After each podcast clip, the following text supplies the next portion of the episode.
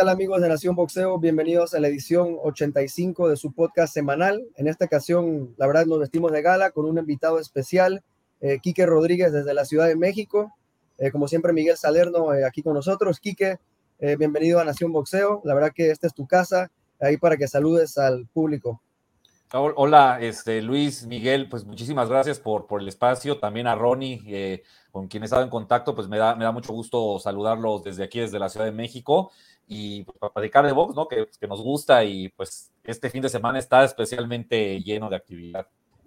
Así es, bueno, hablando de Ronnie, eh, nuestro el creador de Nación Boxeo que se encuentra en David Chiriquí, allá en Panamá, donde va a haber una cartelera eh, relativamente importante a nivel local y Nación Boxeo a través de su canal de YouTube, ya saben, arroba Nación Boxeo, eh, va a estar transmitiendo esta cartelera eh, por, por, el canal de YouTube. Miguel Salerno se va, se va a trasladar para allá esta así noche, así que ya saben, primera vez que podrán ver eh, boxeo en vivo a través pendientes, de pendientes a la, a, la, a la, cartilla Luis que es una ¿sabes? una cartilla muy peleas. importante acá en casa no nacionalmente porque a ver están muchos pele peleadores que proyectan mucho a futuro. Está Royal Sardaña contra Leroy Estrada que es un peleador de experiencia con el virus Mosquera. viendo Jaime Muñoz el Lethal Kid Orlando el virus Mosqueras. Nombres interesantes que proyectan cosas a futuro. Así que a ver, un mix de, de, prospectos a Panamá que promete. ¿no? El para el pueblo sabe. panameño que además le gusta eh, prender la, la, tele fácil, ver su cosa fácil, sí. aquí, bueno, en este caso no va por tele local como están acostumbrados, pero es muy fácil, ¿no? A través de tu cuenta de YouTube, eh, muy, muy simple. Y bueno, que tienen Smart TV o tienen computadora, no tiene problema. Lo, lo, incluso la laptop, en el celular, es algo muy, muy simple, la verdad. Así, Así que bueno, pronto estaremos eh, anunciando los horarios oficiales y todo eso. Eh, y bueno, vamos a entrar en materia que como mencionaba nuestro invitado el día de hoy, Quique, hay mucho boxeo eh, este fin de semana. Hay tres carteleras, la verdad, eh, relativamente importantes a nivel, a nivel mundial. Vamos a empezar hablando de las damas. La verdad que una cartelera que sí. se tiene que dar el 10 de septiembre por el tema del fallecimiento de la reina. bueno, por el tema, es un tema legal allá, que no se podían hacer eventos deportivos. se traslada la cartelera el 15 de octubre es la misma cartelera prácticamente. Vamos a ver a todas estas eh, superestrellas eh, femeniles que, como hablábamos, ya, la, ya, las hemos visto a nivel amateur. Estamos hablando de Ginny Fuchs, eh, Carrie Sarsting, Lauren Price, Caroline Dubois, la hermana de Daniel Dubois. una cartelera que, que, está llena de mujeres, de arriba Así abajo. Así es. Y bueno, el, el, el, plato, la, Clarissa Shields con Savannah Marshall, Micaela Mayer contra Lisa Bungarner, varias, vaya, varias peleas importantes. Quique, eh, ¿Cuál es tu opinión sí. en general eh, de esta cartelera del undercard, más que nada de, de sí. protagonizado por mujeres, ¿no? Algo increíble.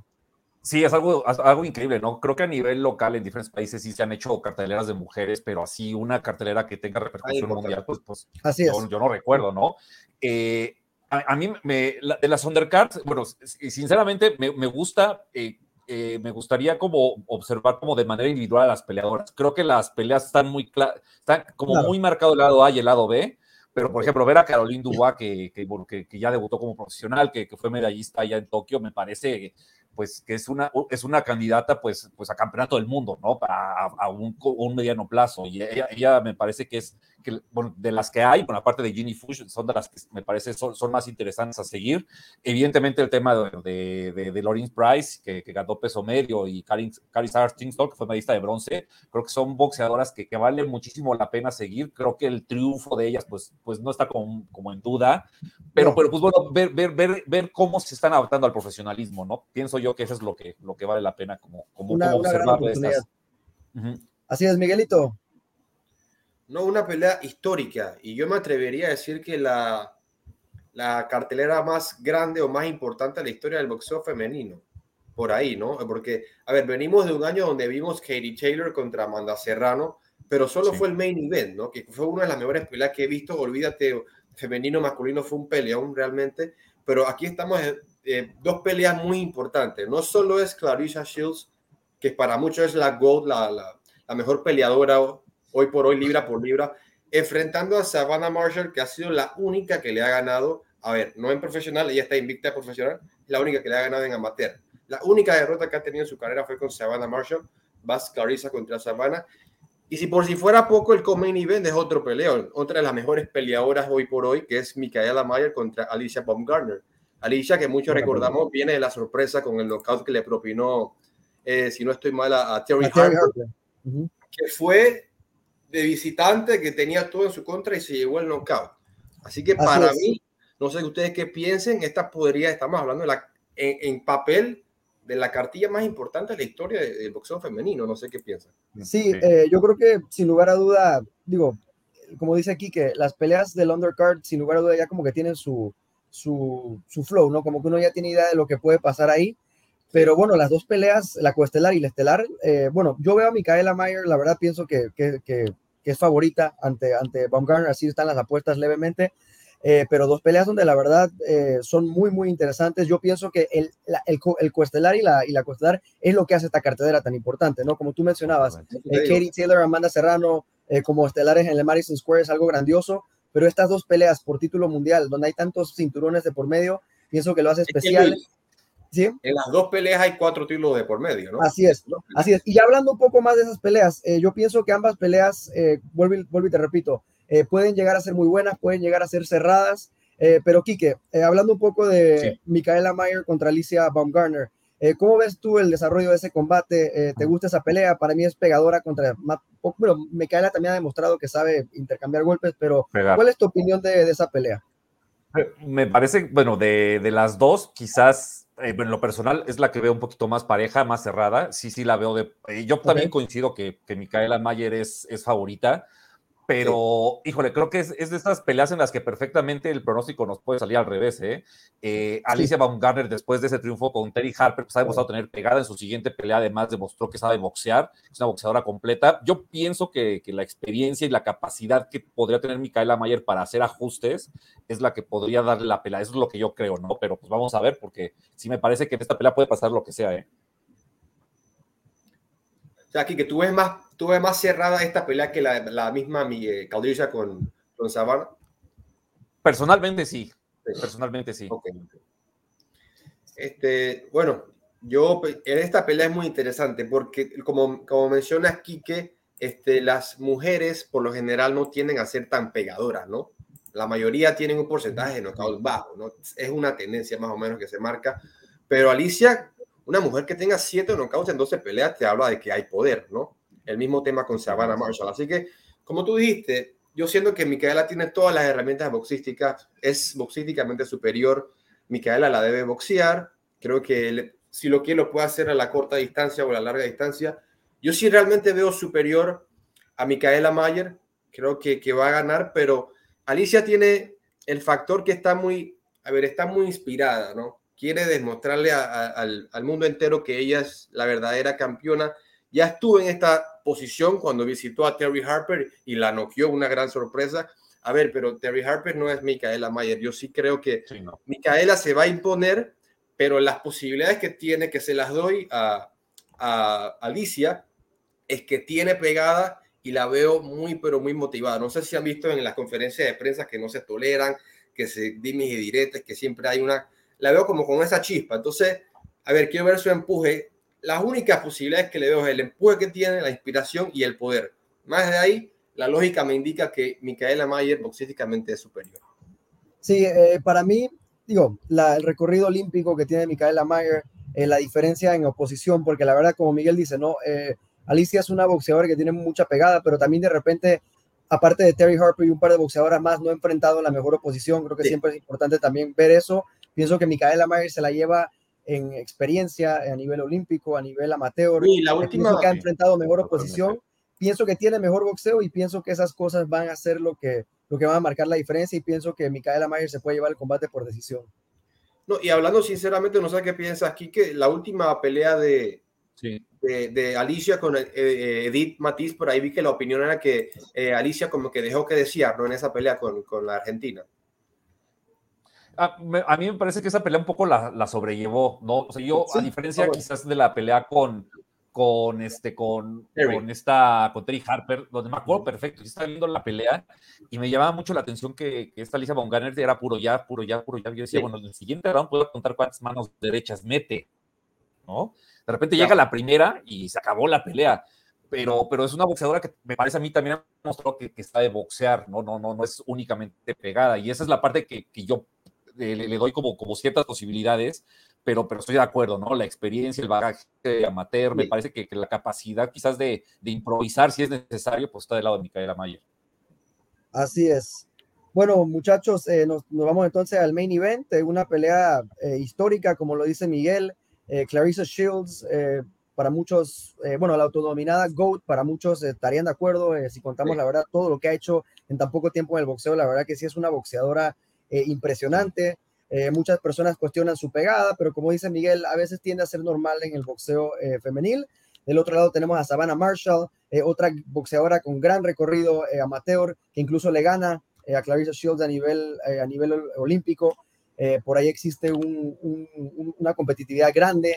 Clarissa es una de esas boxeadoras que no le gusta perder ni en ajedrez, yo creo. El hecho de que pues la haya ganado esta sabana, de repente siendo inglesa también, y no agrega un poco más a lo que puede ser esa rivalidad, ¿no? De Estados Unidos contra Inglaterra. ha habido dimes y diretes, que yo gané dos medallas de oro, que tú decepcionaste a tu país, la otra le dice, pero pues yo te gané. Eh, cuatro títulos de por medio, calidad boxística de lo mejor que, que puede haber eh, prácticamente en todo el boxeo femenil. Eh, para mí pegada contra, contra, contra estilista, porque la verdad que Clarissa para mí tiene, el, tiene el mejor boxeo sin lugar a duda, pero pues Savannah Marshall pues tiene, tiene la pegada, ¿no? Ha demostrado que, como dice Miguel, igual que Alicia, es una de esas boxeadoras que tiende a tener un porcentaje de knockout alto. Yo creo que vamos a ver una pelea interesante, un duelo de estilos. Quique, ¿Cómo ves el desarrollo de esta, de esta gran pelea? Coincido completamente que es un duelo de estilos, la verdad. Creo que eh, en este caso, a, mí me parece que, que, la calidad que tiene Clarissa Shields es superior y, me parece que su estilo es el que se va a imponer a la pegada de Savannah Marshall. Eso es un poco la pelea que yo veo, ¿no? evidentemente, pues si por ahí Savannah eh, pues llega a meter una mano, pues la, la, cosa puede cambiar, pero, pero sí, sí, definitivamente eh, creo que Clarissa Shields ha demostrado ser una, una boxeadora top 10 libra por, o top 5, si es libra por libra, eh, eh, yo pienso que Katie Taylor sigue estando arriba todavía, pero bueno, Clarissa, Clarissa ha demostrado que, que, en cuanto quizás eh, Katie Taylor deje el boxeo, pues ella podría ser la, la, la, la que comande, ¿no? Y, y, yo sinceramente sí, sí veo a ella imponiendo su estilo sobre una Savannah Marshall, que me parece que, que en cuanto a boxeo es un poquito más limitada, ¿no? Así es. Mira, este, yo estoy muy interesado porque yo creo que esta es la pelea de Clarissa Shields, que por primera vez siendo que hay posibilidad de que pierda. En sus anteriores peleas se la ha sentido muy superior, ¿no? Y Savannah Marshall sí representa una amenaza. Me parece muy interesante porque en las anteriores era, ok, vamos a apreciar el boxeo de Clarissa, pero otra vez va a ser muy superior. Y Savannah Marshall tiene una posibilidad real de ganar esta pelea. Hablando de, pegadas en las mujeres, que no es muy usual, Savannah Marshall tiene de 12 peleas, 10 knockouts. O sea, le, le pesa la mano. Y está en su casa. Está en Inglaterra y le pesa la cosa. Son variables que, van a su favor, ¿no? A mí me parece curioso, de las cuatro peleadoras importantes de la cartelera, tres son americanas y una es este, de, inglesa, ¿no? ¿Y dónde están haciendo la pelea? En Inglaterra. Es curioso, así que eso le puede favorecer. Yo creo, como ustedes dicen, estoy de acuerdo de que Clarisa boxísticamente es mucho más completa es mejor a pesar de que le ganó eh, Sabana en los amateurs. Sabemos que es amateur diferente a profesional y yo creo que Clarissa tenía 17 años cuando, cuando perdió esa pelea. Siempre ha, querido la revancha y finalmente la va a obtener.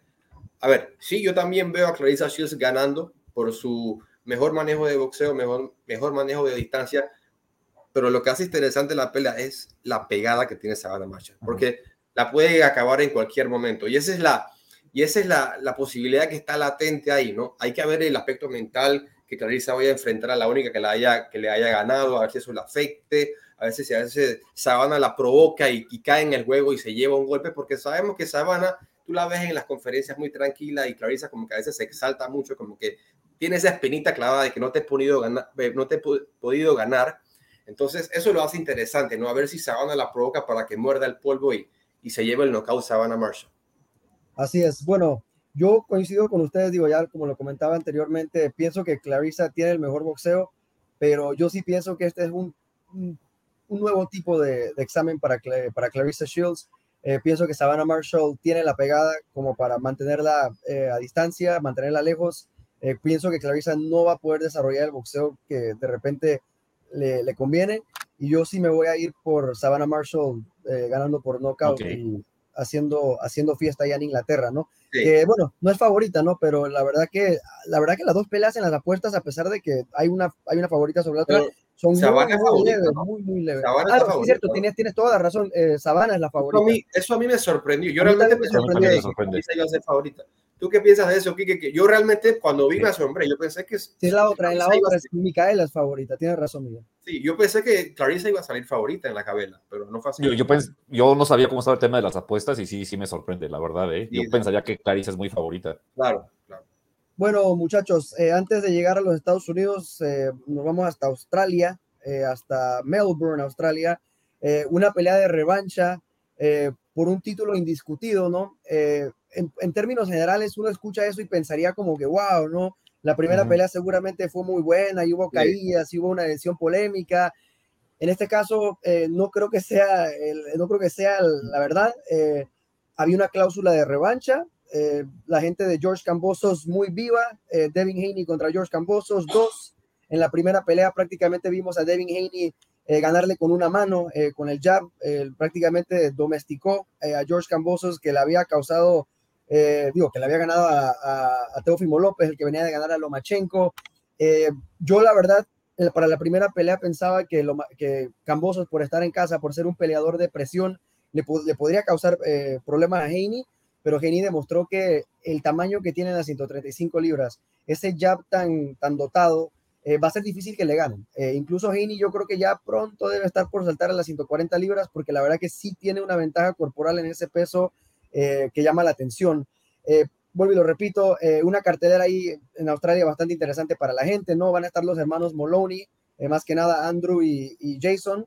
Ambos enfrentan a buenos rivales. Andrew Moloney enfrenta a Norberto Jiménez, a, a Norbertito, este peleador dominicano bueno. Y Jason Moloney enfrenta a Guapón Caicaña, un tailandés bueno también que solo ha perdido contra Juan el Churrito Hernández hace cinco años. Así que una buena cartelera como para que el público australiano la pase bien. Eh, pero yo la verdad no pienso que, que, vaya a pasar nada diferente hablando del main event. Eh, Quique, eh, primero que nada, ¿qué te pareció la primera pelea y qué opinas de, de, esta revancha? Pues yo, de la primera pelea, pues como menciona, ¿no? Fue una cátedra de Devin Haney, dominó la pelea completita, o sea, todos los rounds, puro jab. Y a, mí lo que más me sorprendió, a mí, o sea, lo que hizo Devin Haney no me sorprendió, a mí me sorprendió que George Cambosos no fuese boxeador aguerrido, de corazón, de, de sangre, que, que, fue ante Teofimo López, aunque me parece que hubo un momento por ahí del cuarto o quinto round en el que se nubló, se perdió y se bloqueó y no hizo nada, ¿no? O sea, terminó regalando la pelea y, esta, este combate, pues, tan, tan poco interesante se volvió que va a ser un estadio pues como de la mitad del tamaño del que fue el, Marble Arena. Eh, y, eso también, y, también creo que es, eh, eh, me parece que también, pues, esta pelea la estamos viendo porque había un contrato, ¿no? Lo que mencionabas, la cláusula que, que Tofimo agarró y tenemos secuestrados unos cinturones por un contrato, ¿no? Y punto, o sea, no hay más que decir. Yo creo que esta es una de las revanchas menos esperadas en el boxeo. Realmente vimos una superioridad total de Devin Haney en su casa a George Cambosos. Este, mira, yo la de verdad no, a ver, no es que tenga tantas expectativas para esta pelea. Yo siento que lo más probable es que Haney le vuelva a aplicar la misma medicina a George Cambosos. Yo espero que Cambosos por lo menos tome todos los riesgos y que lo, lo, dé todo para que por lo menos la pelea sea atractiva para el fanático. Porque ni siquiera eso, la pelea fue de un one-sided, de un solo lado, y, realmente no fue tan atractiva para ver. Yo me esperaba mucho más de lo que había ese día. Sí. Fue un poco tediosa, de hecho. Sí, fue, muy tedioso y como tú dices que yo sentí en el cuarto, como dices, en el quinto, a Cambosos ya como que vio que no iba a poder ganarle y se dio por vencido. Tenía un plan A, pero parece que no tenía un plan B ni C. Entonces le hicieron la pregunta, él dice que él tiene una estrategia diferente, que se siente muy confiado y por su parte dice Heini que, él, que su motivación para esta pelea es que le va a ganar de una manera diferente a Cambosos. Por ahí parece que busque el knockout. Ojalá lo hagan, ojalá lo hagan para que la pelea por lo menos sea interesante, porque creo que la superioridad de Haney quedó muy marcada. Yo lo único que le pido a George, estás en tu casa, hey, sal a pelear y sal a tomarte todos los riesgos que no te tomaste en la, en la primera pelea, ¿no? A, ver, si te, a ver si, si te sale algo. Porque incluso, o sea, qué falta de respeto. Estaban haciendo el face-off en Australia y el australiano le pregunta a Haney, después de, de Cambosos, puedes Gervonta Davis, eh, Lomachenko, teniendo a George Cambosos enfrente. O sea, ya hasta los mismos australianos como que no tienen en mente una posible victoria de George Cambosos, ¿no? Y Heine le decía, pero si yo estoy enfocado en Cambosos. Curioso. Sí. Es que la verdad pues no demostró nada que nos haga pensar que, que, pudiera pasar eso en la primera pelea. Digo, yo lo único que me queda a mí es como que la pequeña esperanza de que de repente eh, pueda hacer algo más, de repente Heine quiera arriesgar un poco más, eh, pero yo la verdad, yo fuera Devin Haney, yo haría exactamente lo mismo. Eh, al final de cuentas, eh, para seguir defendiendo sus títulos y ganar buenas bolsas, tienes que salir vivo de Australia. Yo pienso que, que Haney va a hacer exactamente lo mismo y se va a llevar una... y, prácticamente está, está, hablado, lo ha dicho Bob Arum, parece que prácticamente entre comillas es un hecho, dicen. A ver, si hace Haney el trabajo con Cambosos y Lomachenko con Ortiz, se ven enfrentar, ¿no? Para Son de la misma casa, sería buena, sería muy buena esa pelea. esa sería buenísima. Sí, Bob comentó de que es, el plan a seguir que tienen después de unas dos eventuales victorias de cada uno. Correcto. Así es. Ahora, como lo, como lo decía Kike, ¿no? O sea, es, es curioso cómo en una, en una división donde tengamos a todos esos boxeadores, ¿no? Háblese eh, Tank Davis, eh, háblese de, digo, del mismo Devin Haney, eh, Ryan García, para los que son fans de Ryan García, eh, hay, hay, tanto talento el Pitbull Cruz, hay tanto talento en esa división. y, tenemos que ver, y tenemos que ver a, a Cambosos con Heini de nuevo. ¿no? Y que Luis no es tan fanático de Ryan García. No, le... no, no, yo no digo que no, sea fanático de Ryan García, nada más estoy diciendo que okay. para mí entre, entre, esos nombres, Lomachenko, Devin Haney y Lomachenko y Ryan García hay una, y Tank Davis hay, una, hay un nivel. Pero bueno, eso ya vamos a hablar de eso. Mucho, diferencia. vamos a hablar de eso en su momento. Ya vamos a hablar, eh, Kike, Luis y yo tenemos una disputa que, que decimos que la pelea, él dice que la pelea con, con, con Yerbonta y con, y con Ryan no se va a dar, y yo que sí. ¿Tú qué piensas? ¿Que vamos a ver esa pelea Ajá. o que no? Híjole, yo, yo sí soy del lado de que no se va a hacer, ¿eh? porque ya sabemos cómo son estos dos. Ese, hasta, hasta el propio Yerbonta dijo que estaba aburrido en el avión y que por eso escribieron esos tweets de Don y los ojitos y todo. ¿no? Bueno, ahorita, vi, hacer, ¿eh? ahorita vi al papá que, que en una entrevista dijo la pelea se va a hacer. Faltan unos detallitos ahí, pero se va a hacer. Yo sí soy el optimista acá, yo sí pienso que, que, que vamos Miguel, a ver Miguel todavía es un joven idealista. Y, vamos, y, a, vamos, a, esperar que esté en lo correcto. Eh, Luis, no, no, hay que olvidar que también está Oscar de la Hoya, ¿eh? Y que pues con el Oscar de la Hoya todo puede pasar. Sí, claro. eso es una cosa. Si de repente un día se levanta loco y le cede los derechos a Showtime y la pelea se hace, ¿no? Mientras él tenga que poner menos dinero, hasta podría ser mejor para él. Vamos a esperar, yo la quiero ver. No estoy diciendo que no, simplemente pienso que no se va a llegar a hacer. Eh, bueno, nos trasladamos entonces a los Estados Unidos, a Brooklyn, Nueva York, al Barclays Center, eh, donde hay una cartelera interesante. La verdad que una cartelera que de repente como hay tanto boxeo, eh, puede pasar por debajo del radar, pero bueno, el regreso de Deontay Wilder siempre va a llamar la atención. Hay buenos boxeadores en esta cartilla como Frank Sánchez, el peso pesado que estaba con Canelo Team, eh, que ya no está con ellos, ah, enfrenta a Carlos Negrón. Eh, está Gary Antonio Russell, el hermano de Gary Russell contra Manny Rodríguez, que tuvieron una pelea ahí accidentada la primera vez, hubo un cabezazo ahí en el primer asalto que no se pudo desarrollar esa pelea. y bueno, Caleb Plant contra Anthony Dirrell, yo pienso que una pelea también interesante en las 168 libras pero pienso que Caleb Plant eh, debería de, de, ganar, creo que está en, en, el mejor momento, en un mejor momento de su carrera, a pesar de, de perder su última pelea. Oye, también ¿Eh? está Michel Rivera, ¿no? Muhammad Ali. Ah, sí, claro, la, la, Zarza Rivera tiene razón, pelea por ahí. Y bueno, el main event, Deontay Wilder contra eh, Robert Helenius. Eh, Quique, ¿qué opinas de esta cartelera en el Barclays Center? Creo que es una cartelera pues bastante redonda, ¿no? Eh, pues me parece que todos esperamos que Wilder le gane a Robert Elenius. A mí, fíjense, Elenius me, me, parece que es un buen boxeador, eh, pero, pero aún así creo que Deontay Wilder pues tendría que salir con la mano en alto, ¿no? Sabemos que la pegada de Wilder siempre será descomunal y quitando las peleas con Tyson Fury, el resto de la carrera de, de Deontay Wilder han sido puros triunfos. Yo pienso que que, Wilder pues tendrá que estar eh, motivado por, por demostrar que todavía sigue un box, siendo un boxeador de élite, boxeador contendiente a ser campeón del mundo. Y, me parece que Robert Delenius es un boxeador que quizás sí le puede pues, generar pues cierta competencia, pero que al final eh, quizás el, el, finlandés al no haberse enfrentado a, tal vez a tanta oposición o tan fuerte como Wilder, creo yo, pues podría, eh, podría en algún momento no, no, no verse abrumado arriba del ring creo yo. Y dato curioso que ellos eran sparring partners, o sea, ellos hacían sparring antes, eran compañeros de entrenamiento. Sí, así, incluso para la pelea de Fury, para la segunda, si no me equivoco, Helenius creo que estuvo en el campamento de Wilder. Así Porque creo que creo que Lenius es de los juegos completos como más grandes, ¿no? O sea, en cuanto a peso y estatura, así tipo Tyson Fury, pues. Sí, bueno, lo que pone a Helenius en esta pelea prácticamente es esos triunfos contra eh, Waki, ¿no? Con, con, que prácticamente, yo, yo la verdad yo pensaba que el polaco le iba a ganar a, a Helenius, pero Quique, ya preguntándote como que, ya hablando de, posibilidades, eh, ¿qué tantas posibilidades le ves a Helenius de verdad?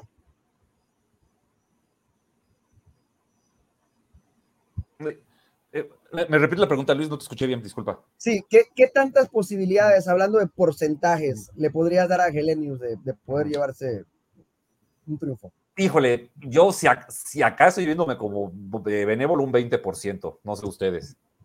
Sí. sí, por ahí 20, 25% sería el mío, la verdad, no más de eso. Mira, yo creo que esta pelea por algo la hace, ¿no? Para que yo, de Deontay Wilder tenga su gran regreso y su gran knockout y que diga que está de regreso sin faltar el respeto a Lenius. Lenius es un peleador, un contrincante importante. Como tú dices, tiene dos victorias sobre Kounaki, que es un, buen boxeador en esa división.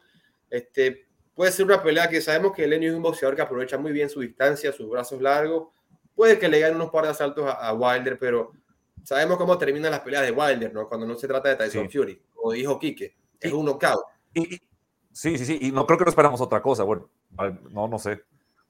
Sí, exacto. No, puede ser que digamos, una pelea que por ahí gane su asalto controlando la distancia, el hecho y lo sorprenda se, acuerdan de una pelea de Wilder? Eh, no me acuerdo contra quién, fue contra uno de estos boxeadores cuando contra Spitz, aquí iba perdiendo casi todos los asaltos. ¿Te acuerdas de esa pelea que, sorpresivamente y de la nada, eh, bueno, la segunda con Kinko Ortiz. El estaba ganando. Así es, y la segunda con Kinko Ortiz, yo también creo que estaba en peligro. yo creo que puede ser algo como Spitz, como Spitzka. Eh, que, que, de repente, como dice Miguel, con la, eh, como, con la altura, con el, alcance, pueda ir ganando tres, tercer, cuarto asalto, pero yo creo que ya en el quinto, sexto, esa mano va a llegar y no va a haber nadie que pueda salvar a... Bueno, todo el mundo piensa que, que Heleni, bueno, Heleni toda su vida ha vivido en, Finlandia, creo que, pero eh, él nació en Suecia. Mucha gente que siempre lo, lo, tiene completamente como finlandés, pero sí, él nació en Suecia.